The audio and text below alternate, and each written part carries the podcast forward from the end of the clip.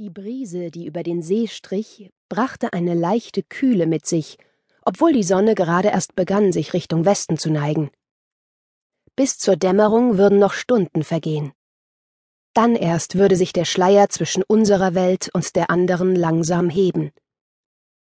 Trotzdem spürte ich schon jetzt, dass ich im Nacken eine Gänsehaut bekam, eine Empfindung, die mir in der Regel die Anwesenheit von etwas Übernatürlichem verriet.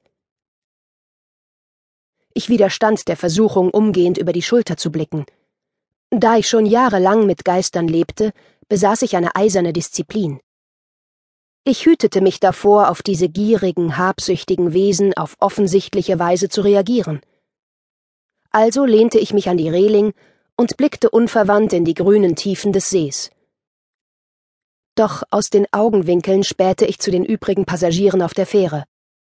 Das vertraute Flüstern und leise Lachen des Paares, das in meiner Nähe stand, löste eine unerwartete Wehmut in mir aus.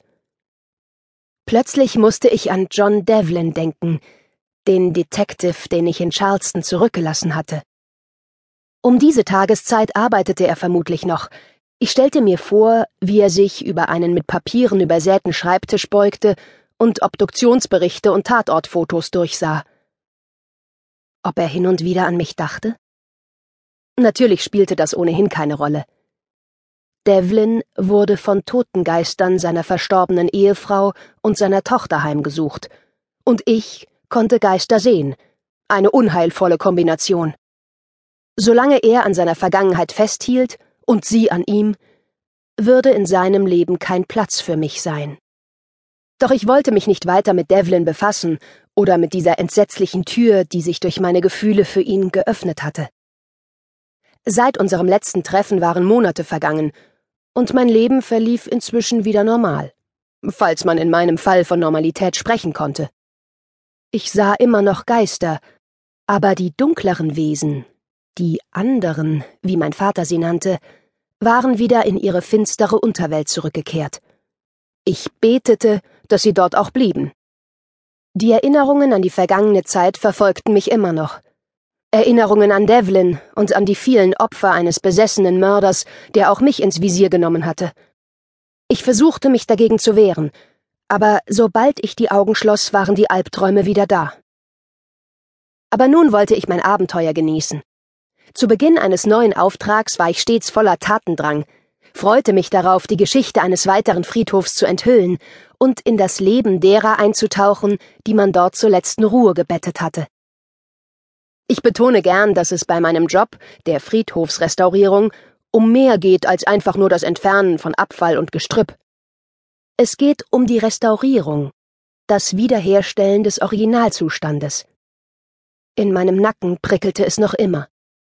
Erst nach einer Weile drehte ich mich um und ließ den Blick beiläufig über die geparkten Wagen schweifen.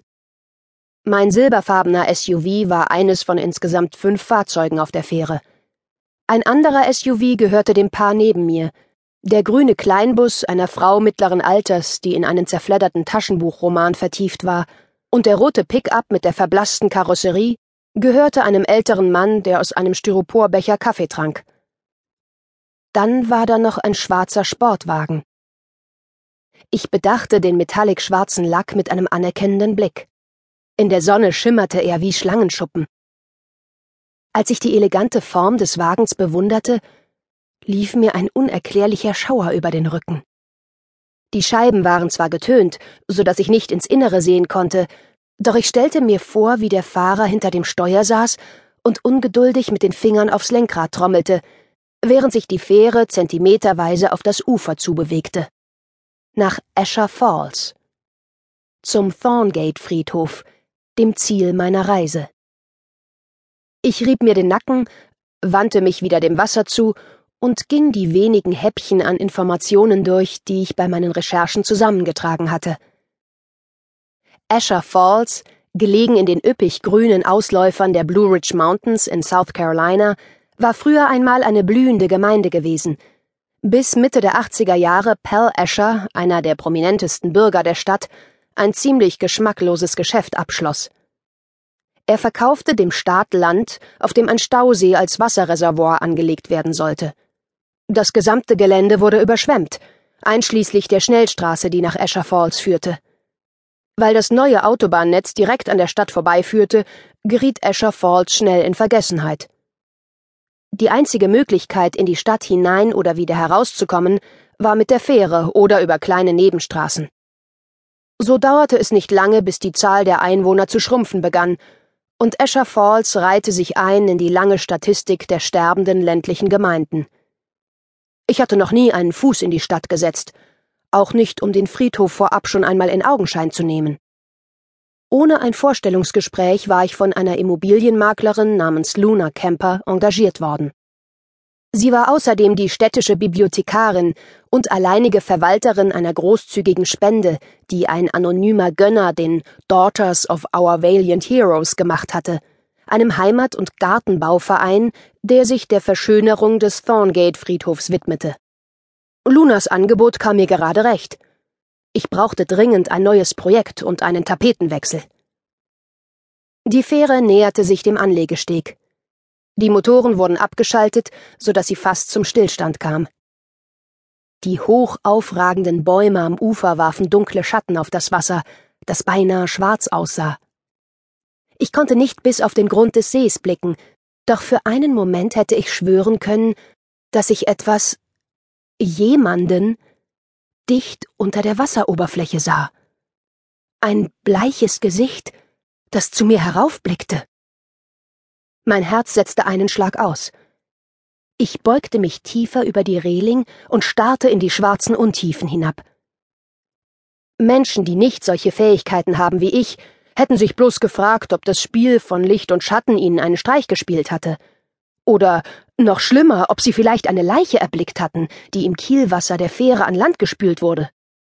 Doch ich dachte sofort an einen Totengeist und fragte mich, wer von den Menschen an Bord wohl von der goldblonden Erscheinung heimgesucht wurde, die ich soeben gesehen hatte. Ich glaube, das gehört Ihnen.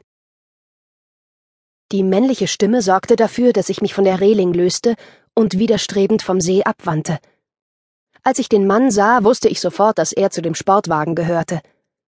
Das Fahrzeug und er hatten die gleiche dunkle, gepflegte Ausstrahlung. Er musste ungefähr in meinem Alter sein, 27, mit Augen in der Farbe von Gezeitenschlick. Er war ziemlich groß, wenn auch nicht so groß wie Devlin und auch nicht so dünn. Die jahrelange Heimsuchung durch Geister hatte aus dem einst hinreißenden Detective einen verhärmten Mann mit tief in den Höhlen liegenden Augen gemacht. Während der Fremde, der vor mir stand, kerngesund aussah. Schlank, kraftvoll und sonnengebräunt. Äh, was sagten Sie? Er streckte mir die Hand entgegen. Im ersten Moment dachte ich, er wollte sich vorstellen, doch dann öffnete er die Finger und ich sah meine Halskette in seiner Hand. Sofort griff ich mir an den Hals. Oh, sie muss wohl gerissen sein.